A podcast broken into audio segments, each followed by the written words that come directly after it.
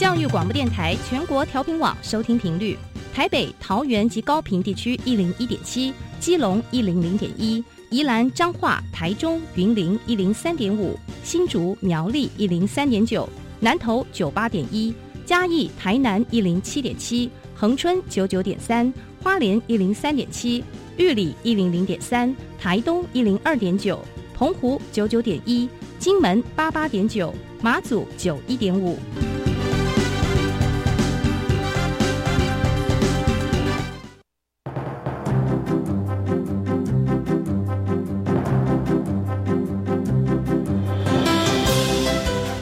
湾的教育要怎么做才能使孩子面对未来的社会呢？当我们期待孩子改变的同时，也期待教师的教学方法跟着改变，家长的观念也一起改变，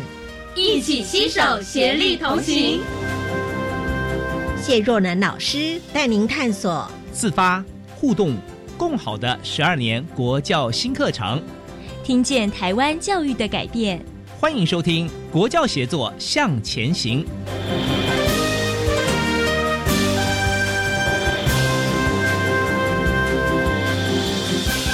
国教协作向前行，欢迎听众朋友在每个礼拜三的晚上一起来收听我们的节目。在我们节目当中呢，每次都安排专题来为听众朋友介绍在一零八课纲各个领域的课程内容，还有目前呃我们在教育的现场，老师跟家长之间的沟通，还有课程的内容，老师们如何的增能呢？今天我们要谈的这个领域呢是。综合活动领域，大家一定会很好奇，这个考试不考，可是人生必考的领域，在我们的生命中扮演什么样的角色呢？为听众朋友邀请三位来宾，第一位是国家教育研究院课程及教学研究中心的李洛训老师，老师您好，主持人好，各位听众朋友们，大家好。是洛训老师，同时是教育部十二年国民基本教育的综合活动领域课程纲要。修订委员也是我们的副召集人。第二位来宾呢是国立台湾师范大学人类发展与家庭学系的林如平老师。如平老师，你好，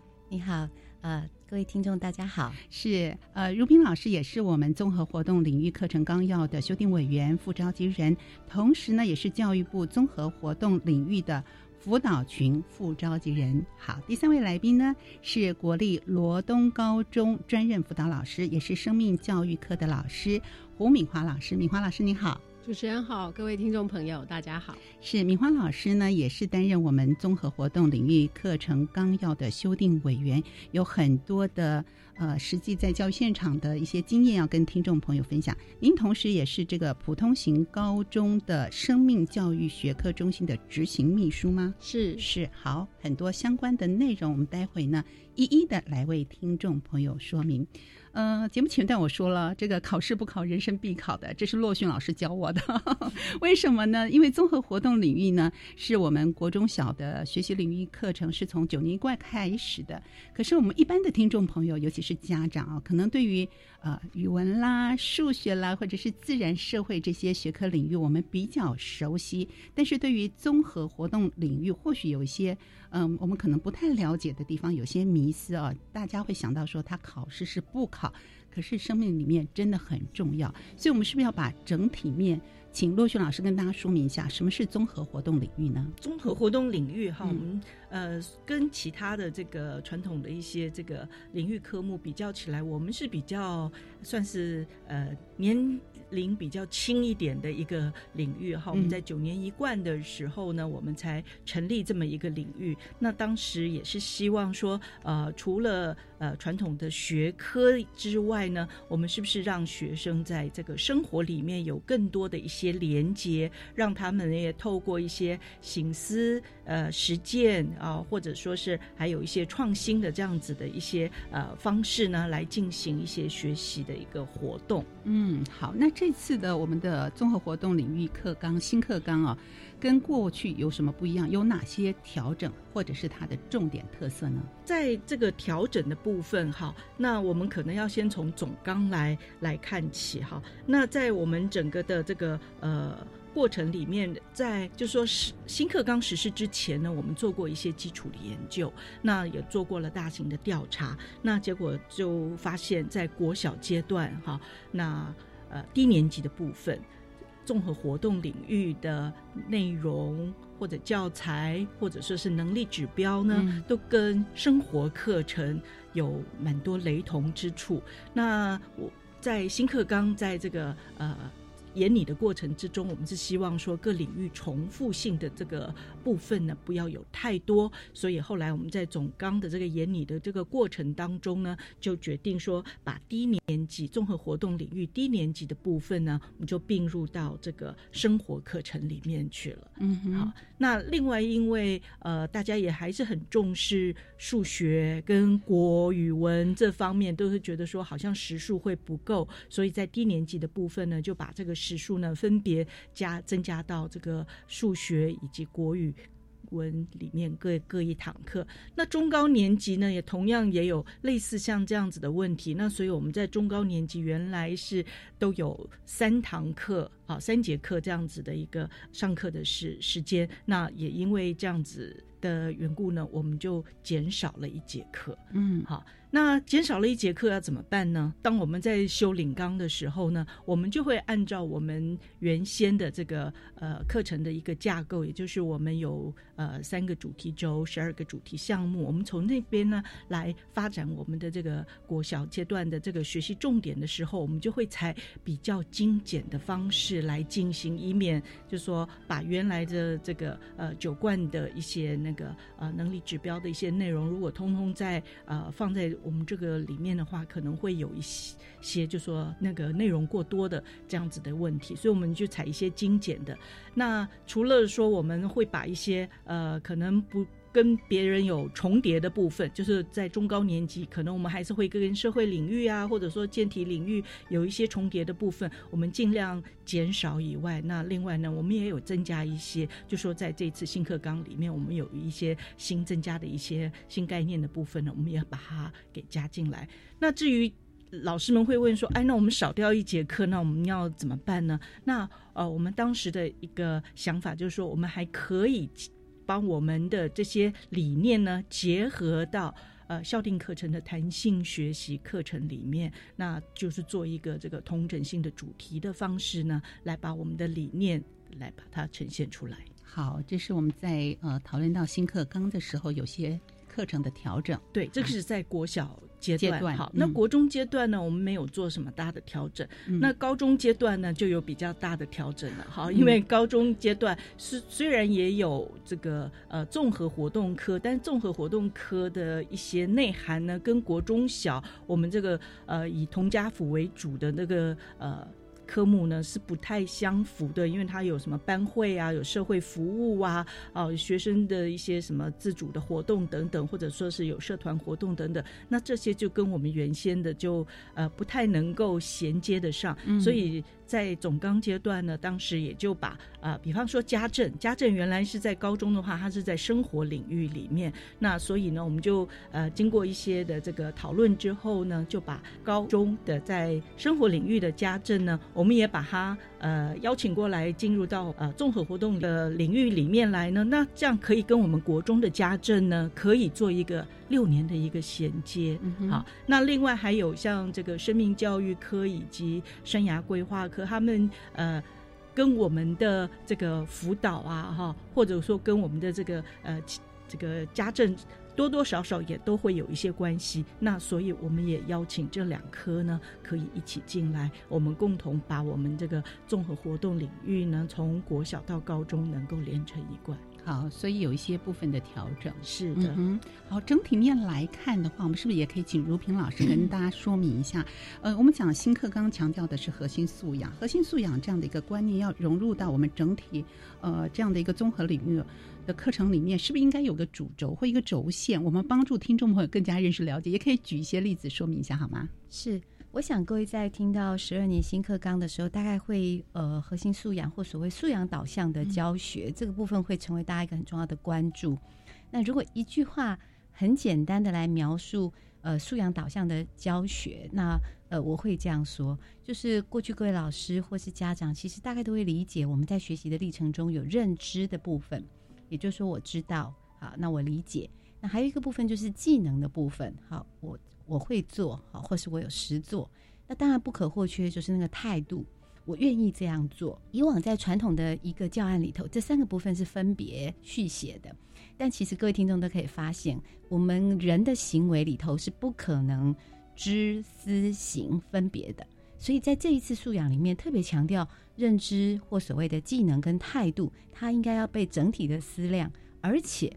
呃，我们常常说这是一个变动的社会，哈，唯一不变的就是每天都会变，哈，所以他怎么样能够在情境中做一个判断？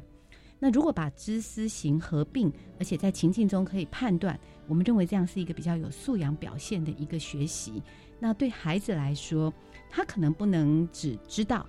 我们希望他会做到。而且是在态度上，他乐意或他判断之后，他可行。所以，如果把知思行跟情境结合，那我想老师们也可以想象，我们不会只注重孩子的结果、学习结果，而会更关注的是那个学习历程。嗯，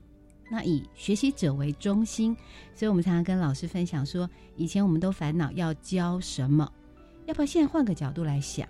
坐在我面前的孩子，他要学什么，他怎么学？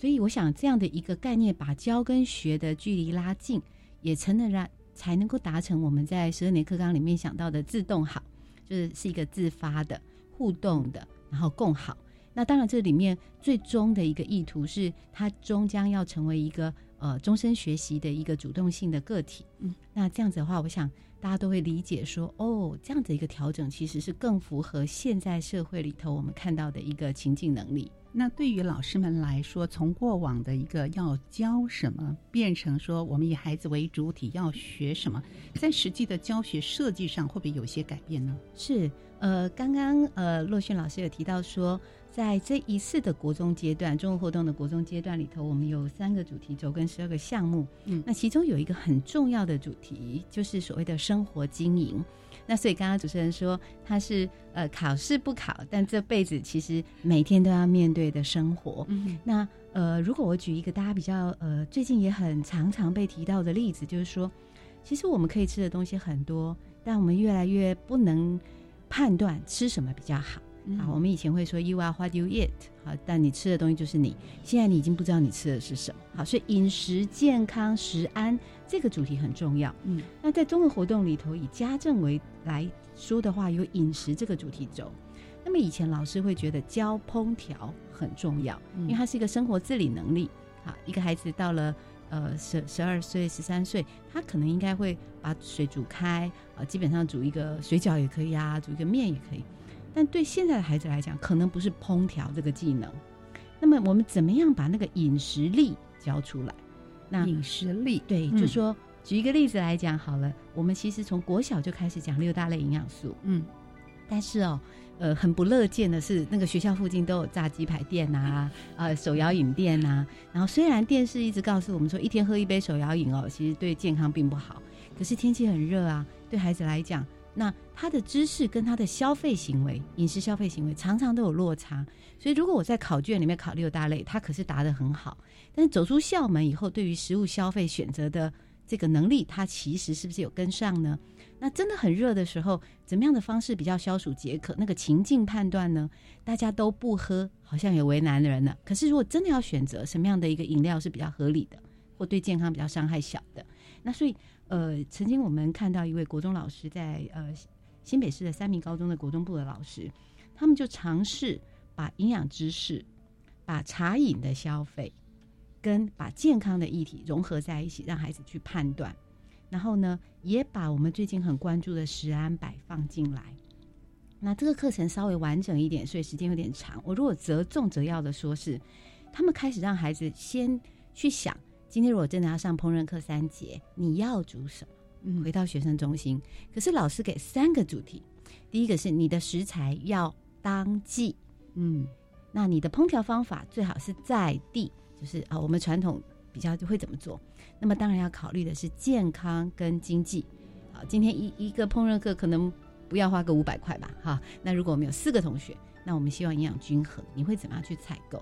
所以这个菜单开出来的并不是老师，是学生。学生，那他必须告诉大家为什么他要当季。譬如夏天是瓜果类，那学生可能说我要煮丝瓜，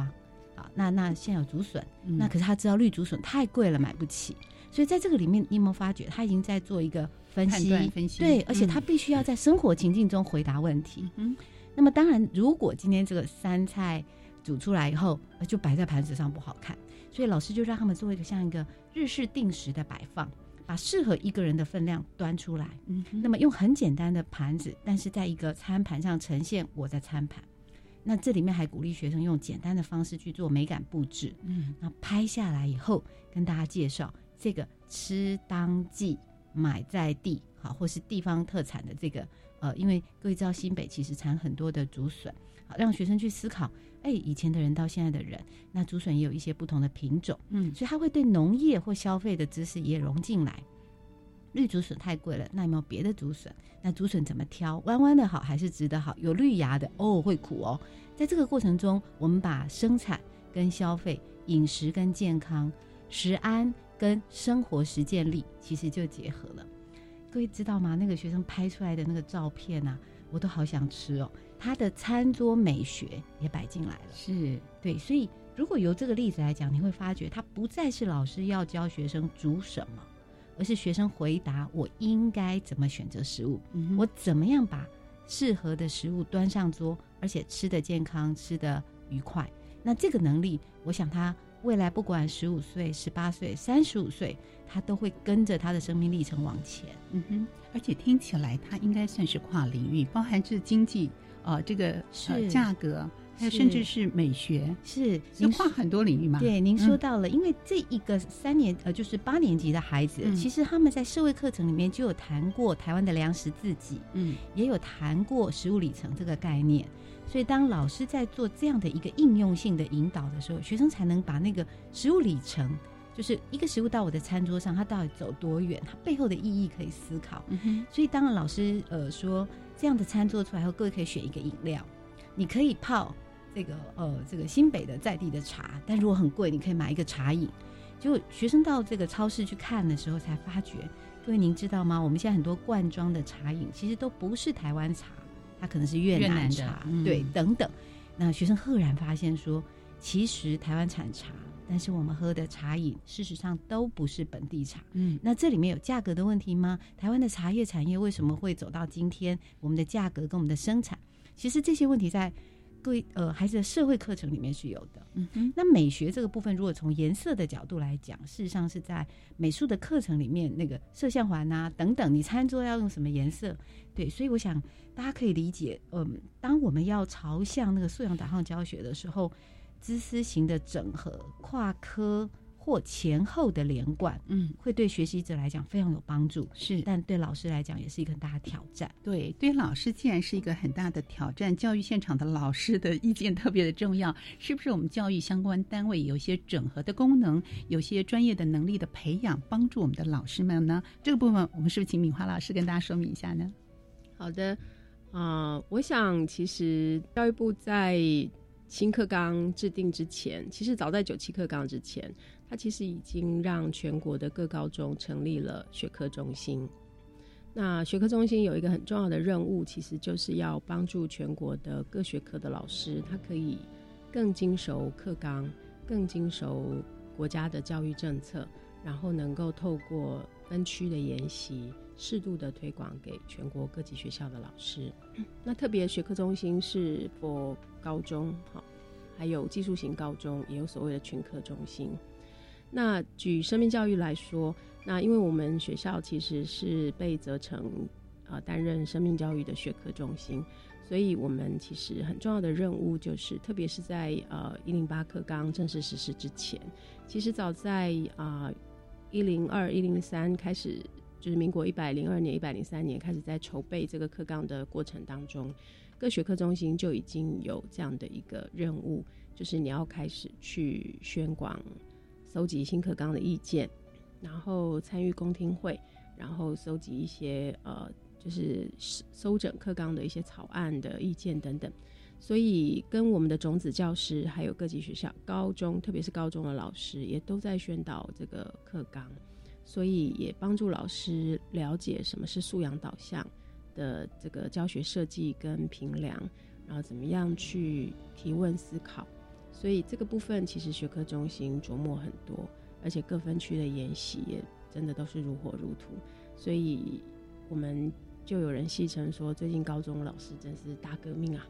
因为不只是在教学方法上面、教学思维上的调整，整个学校的课程架构，其实在一零八课纲也都做了很大的调整，嗯包括开启了多元选修课程啊、弹性学习啊等等。还有校本课程、校定必修，这些其实对高中现场来说都是一个很大的转变。嗯哼，是呃，我们相信呢，在教育现场的老师在这样的一个呃时节当中特别的辛苦，可是也是特别好的一个机会，我们可以很多的理念好好的在这个时候来发展。那是不是也有专业的发展中心来协助老师们在生命教育这个部分特别有一些协助呢？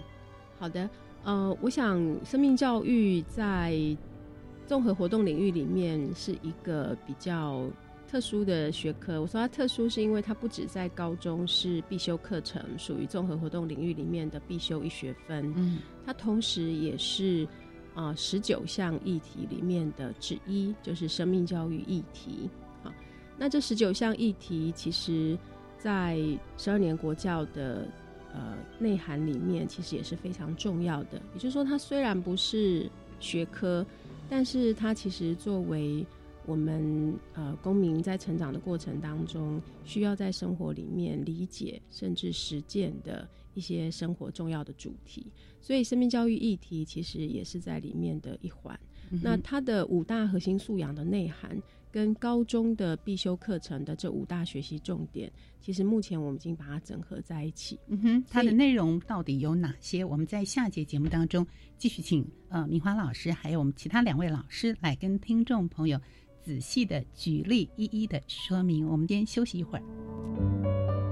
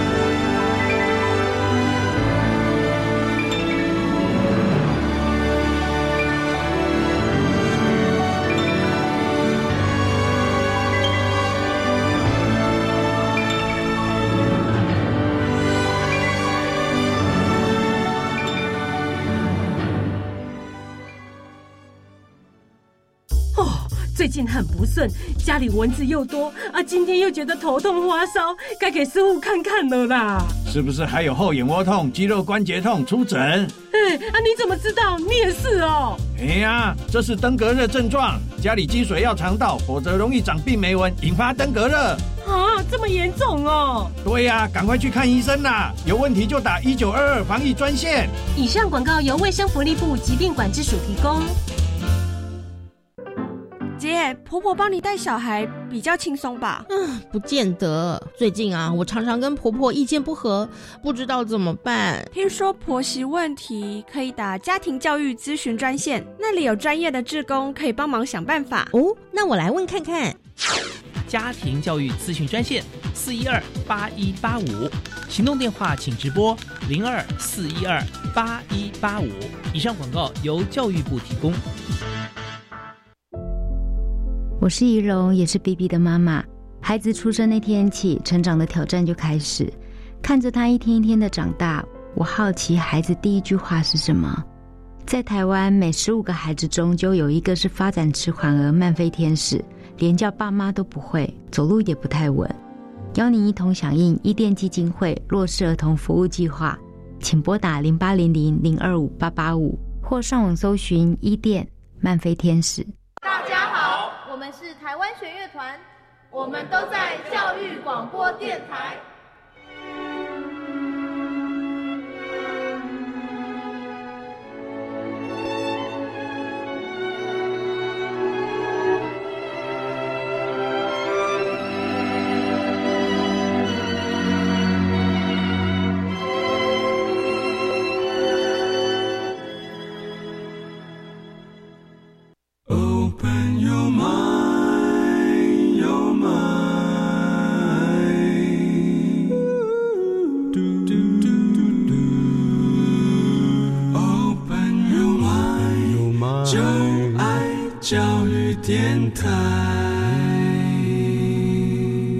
国教协作向前行，在我们今天节目当中，特地邀请三位来宾来跟听众朋友讨论，并且说明综合活动领域课程。那么目前呢，包含的内容跟我们要思考的一个方向。为听众朋友邀请到的是国家教育研究院李洛训老师，国立台湾师范大学人类人类发展与家庭学系的林如平老师，以及国立罗东高中生命教育科的。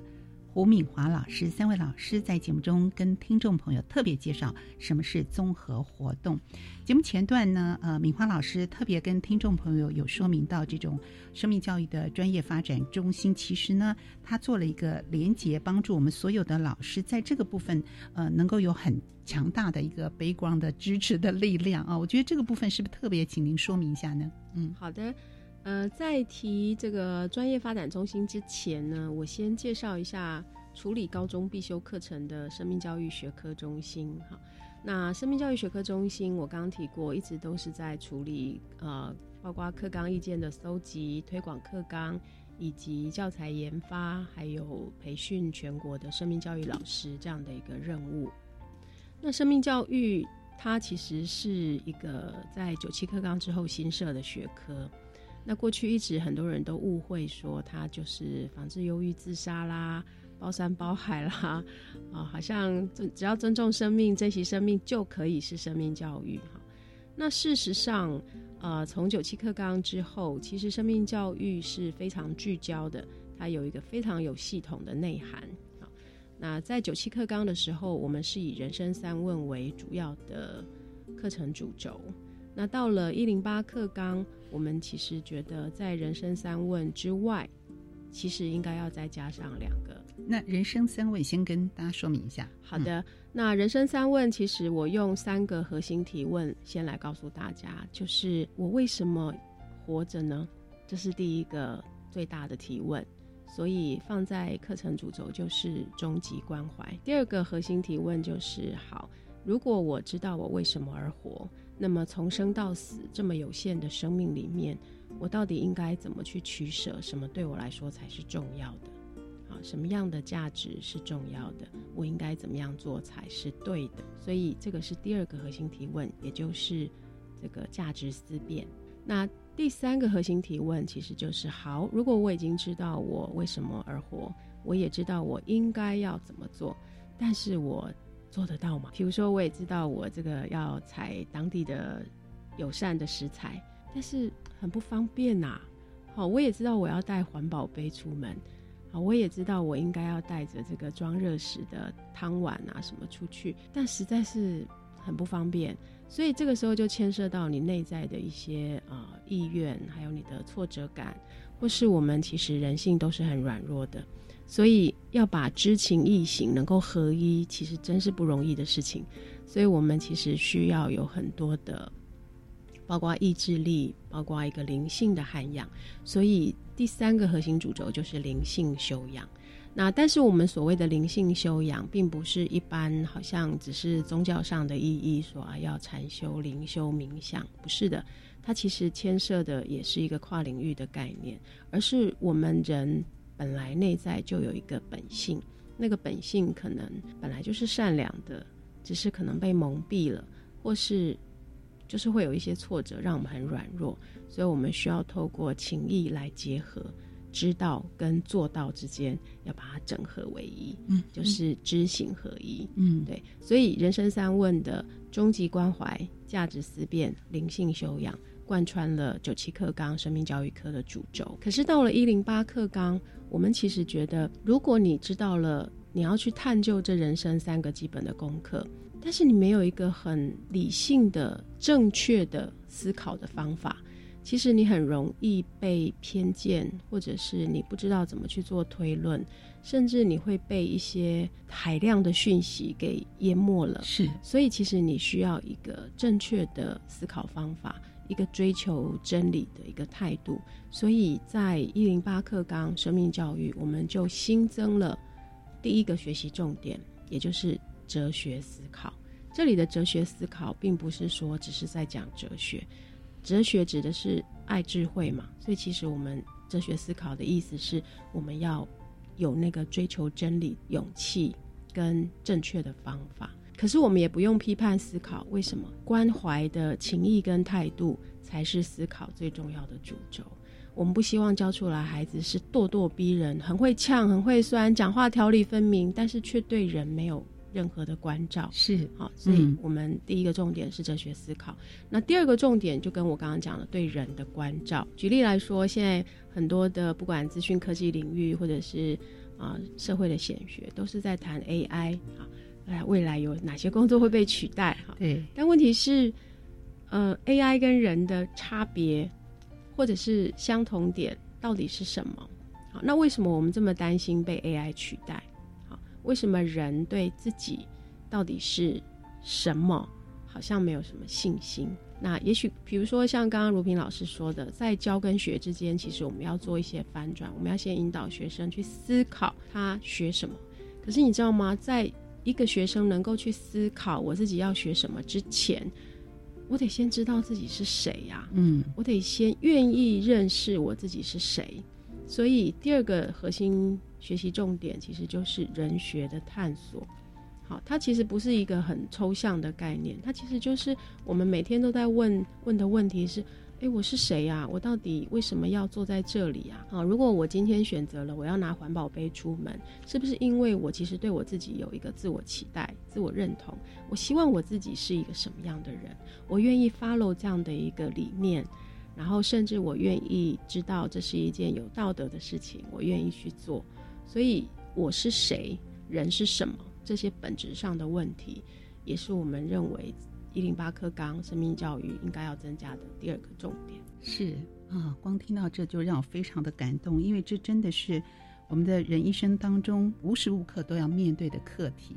可是呢，我们从国小、国中到高中这个阶段，我们也看到了一零八课纲在这样的一个时间点，更让高中的这个部分的改变。和它的内涵的广度、深度又增加了更多，是不是？听众朋友会想到说，即便是大学，可能学测里面，呃，考试里面，它的在我们心目中的重要比，可能你会觉得现实逼在眼前，那就是要考。可是这个生命课题却是那么的重要，是我们一辈子都要面对的。可是它实际上跟我们的大学的科系，或者我们生活中的连结度是很密切的。这个部分，我们是不是要请洛轩老师再来跟大家解释一下啊？我们怎么样重新的去看待这件事情？呃，综合活动领域呢，我们在当初在设定我们的这个眼里我们的理念的时候，实际上我们就是从人。作为一个出发，所以我们的理念大概有三点哈。那第一点就是扩展价值探索与体验思辨。这个呢，就是因为我们高中的时候，我们加入了生命教育以及生涯规划，还有家政这个部分。那所以我们希望说，我们的理念能够比较能够更深入一点。好，就是国小到到高中这个部分。第二点呢，是涵养美感创新跟生活实践。美学也是我们在这个呃未来的生活里面不是 AI 能够取代的。那所以我们在这个呃总纲核心素养里面有这个呃美感的这个部分，所以我们这次在我们的这个综合活动呃领域的这个理念里面呢，我们也把这个呃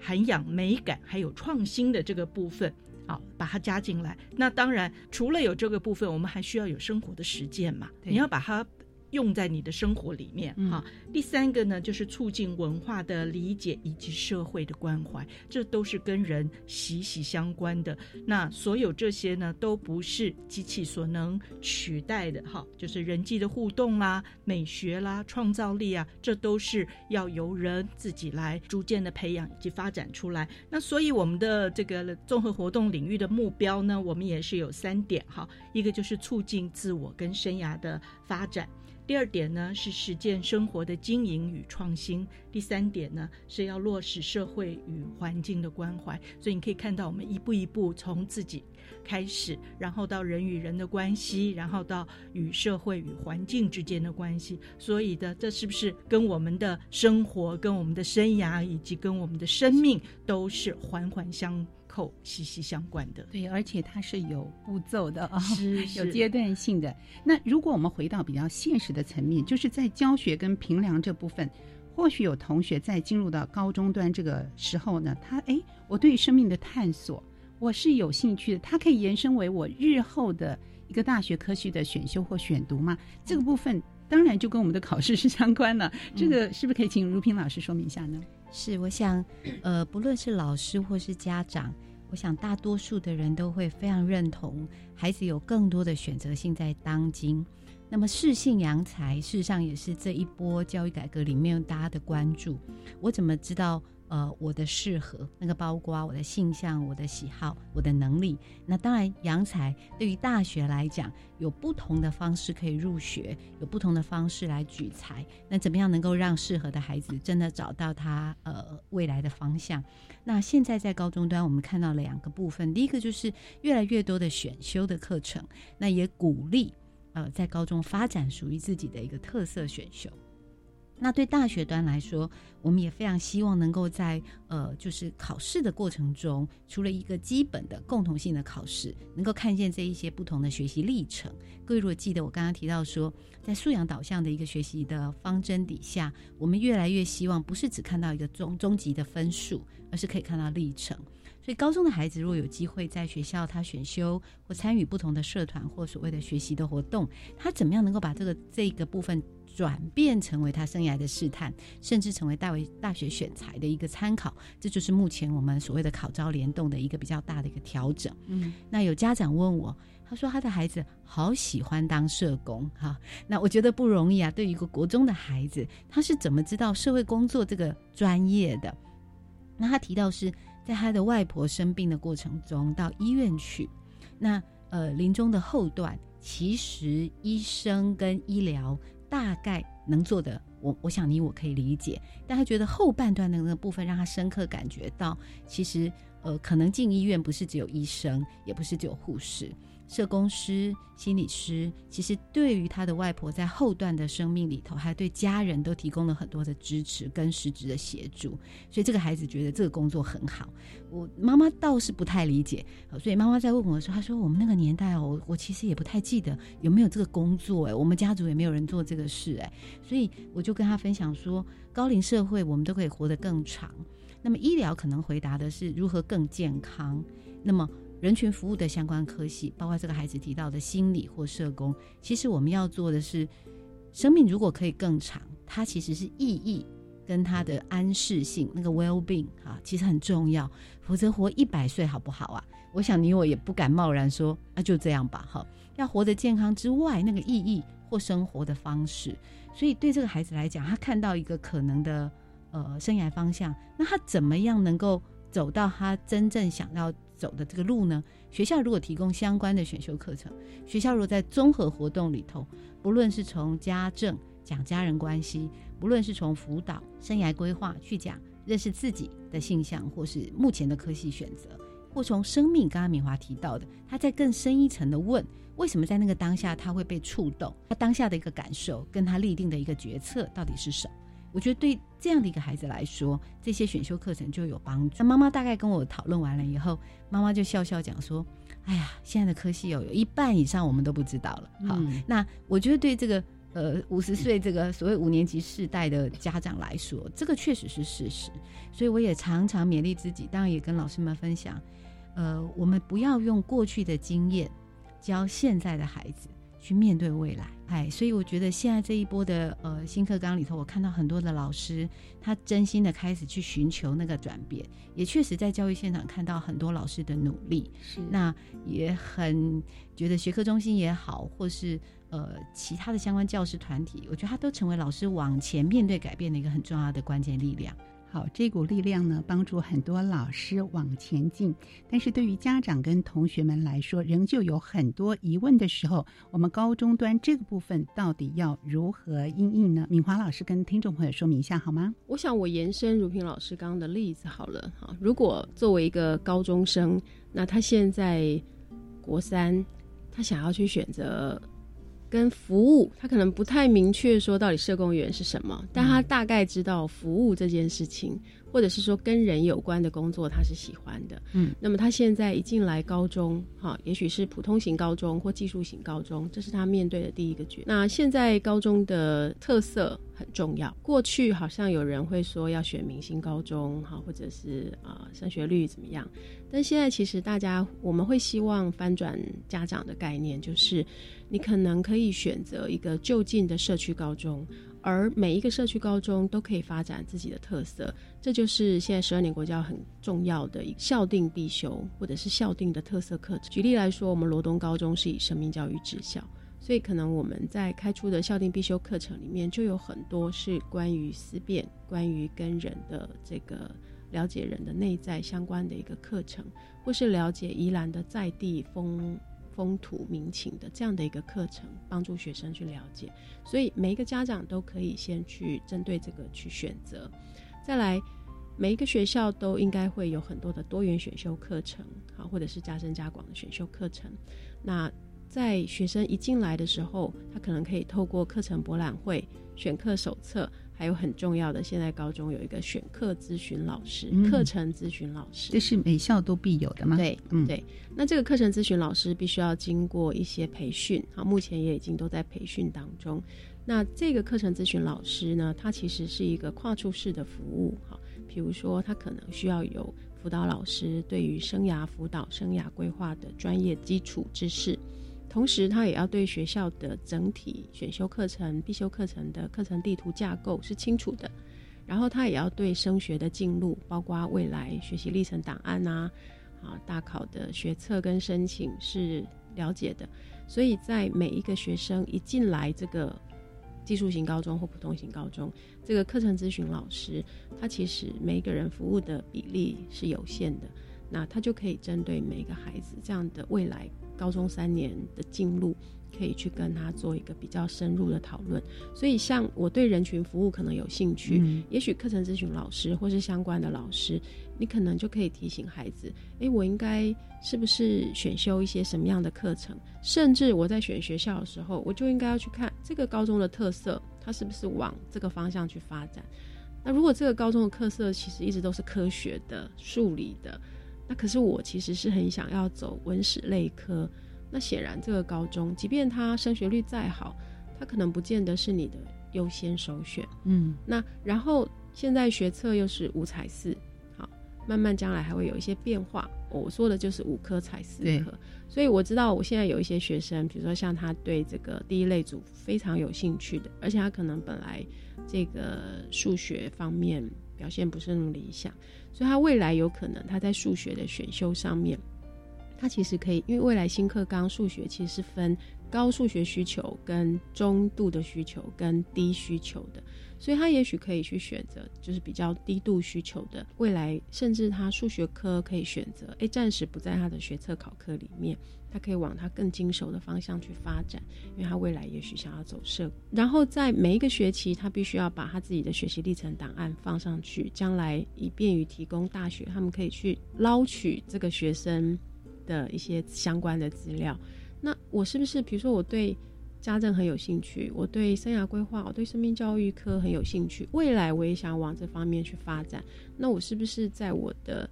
呃所有学习历程档案里面，我刚好也就这些学科的表现啊、任务、作业可能很不错，嗯，那我将来就有机会可以去选择这些上传。所以这些其实都是非常啊、细致的规划跟辅导啊、所以我其实。呃，也因为我自己也是辅导老师，常常有很多家长也在问我说啊，这个变得很可怕、很复杂什么。那其实我觉得我们高中老师或是学校现场老师可能要多尽一点责任，就是我们可能要把这些相关的制度搞清楚。那它其实不是那么复杂不可知的，它其实是希望顺应着我们的孩子的成长需求，跟他。在学习上面的一个任务，那逐步的慢慢更了解自己，所以回应到我刚刚讲的，人是一个主体，他其实是我们希望能够培养孩子是一个有自发能动性的主体，所以如果我们的家长也能够慢慢的在搜集各种资讯的了解之后呢，跟孩子讨论，那也逐步的放手。让孩子愿意为自己负责，是啊、我觉得这是重要。您刚特别提到说，呃，要练习跟孩子做讨论。可是我也听到很多家长的声音啊，就是回来家里之后，孩子是一问三不答，然后呢，又碰到比较复杂，尤其我们说一零八课纲在现在呃刚开始上路，一定会产生很多很多的疑问啦。呃，孩子也想要了解，父母亲也想要了解，可能也会产生一些冲突，或者是碰到这种不回答的状态。那我不知道在座三位老师是不是可以给大家一些建议？我们到底应该怎么样做沟通？呃，然后配合学校有这样的一个咨询，呃，课程咨询老师做一个协助，我们是不是可以请如萍老师做个建议呢？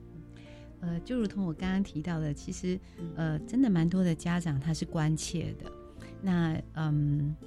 也很难说家长是做太多还是做太少哈。我为什么会这样讲？是各位如果到这个呃超商或者什么，你看到的这些亲子杂志啊，或是所谓的教育性的杂志，它的封面的诉求，你大概就可以想到，十二年新课纲真是带来无限商机啊！哈，就礼拜天哦，去买杯咖啡，顺便买一本杂志哈，一个是早餐，另外一个是安慰自己有做点事哈，就是看一看杂志到底现在发生什么事情这样子。那嗯，高中阶段的孩子，他确实跟父母亲的沟通，我们常以前在开玩笑说，孩子小的时候像小狗一样哈，总是兜着转啊哈，然后呃有点不高兴出去再回来。可是到了高中阶段的时候，可能就像我们养的猫哈，那个没事哈，你也不用对他怎么样，不然他不高兴，他抓你一下哈。所以我觉得每一个阶段的孩子，他也在自己的发展阶段里头。倒是敏华刚刚讲到一个可以让家长思考的是，有这么多的制度，譬如说像各个高中它的一个特色。其实各家长现在都可以上网直接看到了。那么课程的呈现，学校的一个呃体力，其实各位家长如果上去看，就发觉还真是不一样。嗯，那么跟孩子讨论的过程中，先听啊，仔细的听，不要急着给建议，也就是先仔细的听完孩子的观察，我觉得可能再来给意见会好一点。那当然，对于某些家长来讲，他就接着说：“老师，我们很忙哎，哈，亲子关系之间哦，最重要就是陪了哈。”那个陪伴的陪啊，不然长大就要赔钱哈。那个陪哈，所以，嗯，对于时间来讲，当然都很有限。但如果家长也愿意跟着孩子的学习，在这个大的教育制度底下先理解，我觉得才有那个沟通的基础。那好在其实学校现在都非常乐意提供家长讯息，嗯，也有非常多纸本的资料，其实也不一定是网络。所以刚刚我提到这个，问我社工到底是怎么回事，他告诉我好像赚的钱很少哎，很辛苦哎，会被骂哎，哎，这是不是很危险啊？那个，当他已经有很多的如果，当他已经有很多的不宜，我猜想这个前提之下，他很难跟孩子。对，就像如萍老师说的，要提一个好的问题，不要急着给他答案，要让他好好的思辨一下，思考一下自己要的到底是什么，然后去寻找。我们有很多的资源可以来协助，所以我们也会把我们节目的内容放在电子报当中。听众朋友，如果错过了广播呃完整的内容的话，可以在我们的电子报上可以看到相关的内容。当然，跟学校做。很完整的一个认识了解也是必要性的，啊，我们今天也非常感谢三位来宾特地播出时间在节目中分享，也谢谢三位来宾，谢谢，谢谢。好，我们要感谢所有听众朋友的收听，欢迎您在每个礼拜三的下午六点零五分收听国教协作向前行，祝你晚安，拜拜。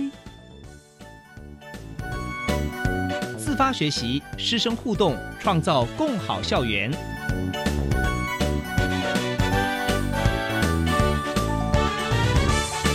国教协作向前行节目由教育部提供。